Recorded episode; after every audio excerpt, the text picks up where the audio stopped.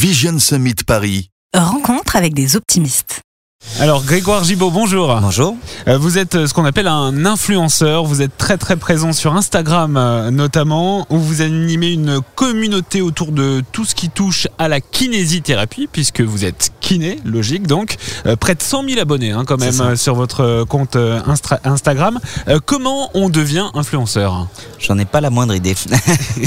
Alors comment ça a commencé du moins pour vous? Comment tout ça s'est créé? Comment du j'imagine que c'est pas du jour au lendemain qu'on a 100 000 personnes qui nous suivent sur Instagram. Non. Du moins moi ça m'est pas arrivé. moi, ça m'est arrivé au bout d'un an. Euh, donc quand je dis que j'en ai pas la moindre idée, c'est que pour moi, j'attribue tout ça, toujours ça un peu à, la- à de la chance.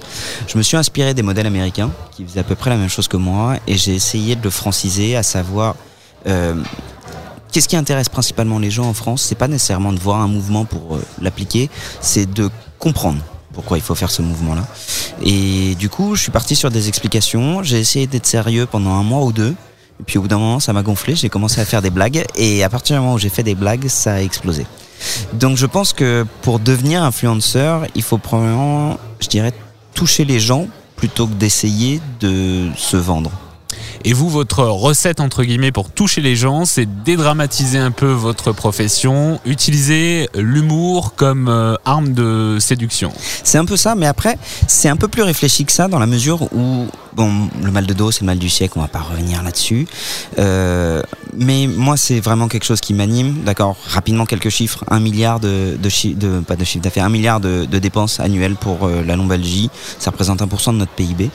Et en fait, en réalité, on dit que c'est le mal du siècle, mais en fait, c'est parce qu'on a fait ça le mal du siècle. 95% des lombalgies sont complètement bénignes mais parce qu'on a énormément d'idées reçues, parce qu'il y a énormément de croyances et on a de la littérature là-dessus sur le poids des croyances et des idées reçues, on en a fait le mal du siècle.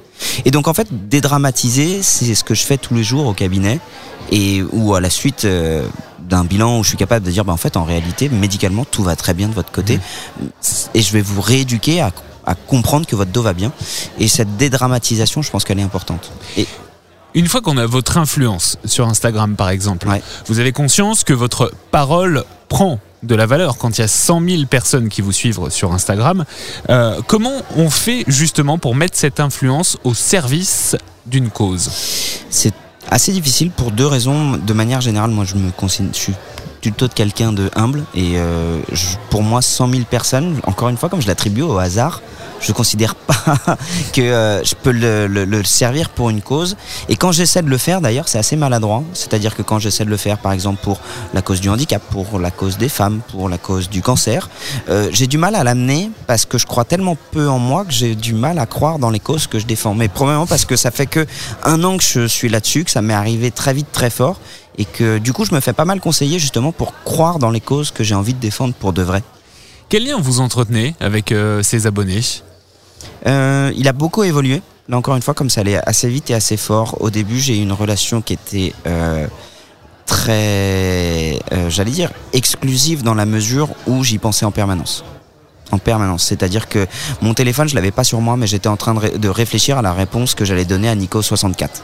Grosso merdo, ça a été ça pendant six mois. Et puis au bout d'un moment, il y a eu tellement de Nico64 que je pouvais plus répondre à tous les Nico64.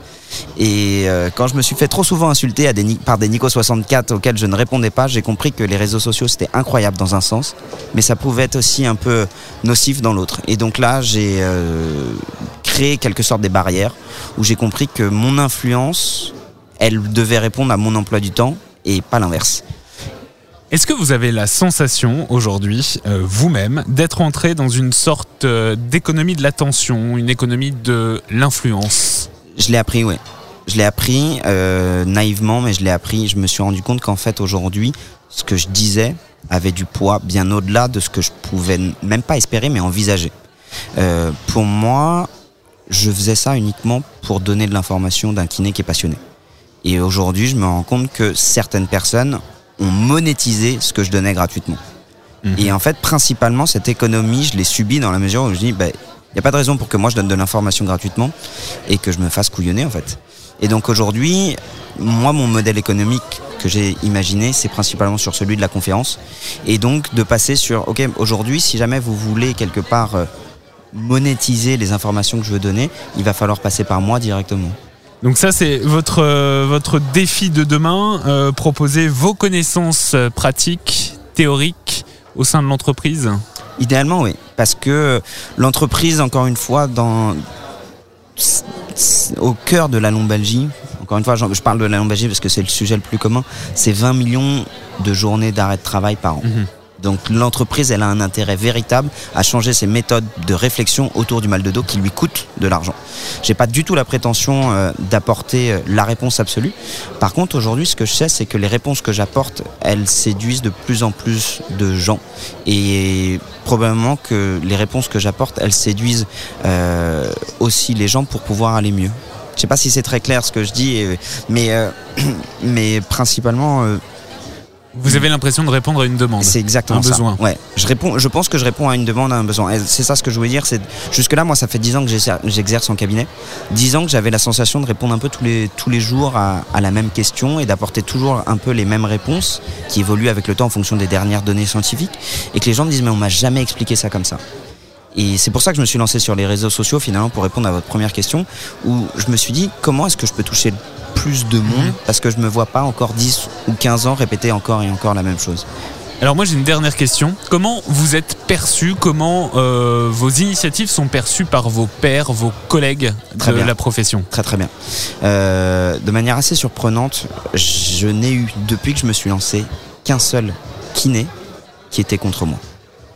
Et j'ai eu que des retours positifs de la part de tous mes autres collègues. Je pense que principalement parce qu'ils sont assez fiers de voir un de leurs collègues oser, oser plutôt bien, parce que pour, être tout à fait franc, moi je suis, je suis kiné, mais je suis aussi prof et je suis spécialisé en thérapie manuelle. Donc mon sujet technico-technique, je pense le maîtriser à peu près correctement. Et du coup, ce que je montre ou ce que j'explique au-delà de l'humour, c'est que le fond est juste.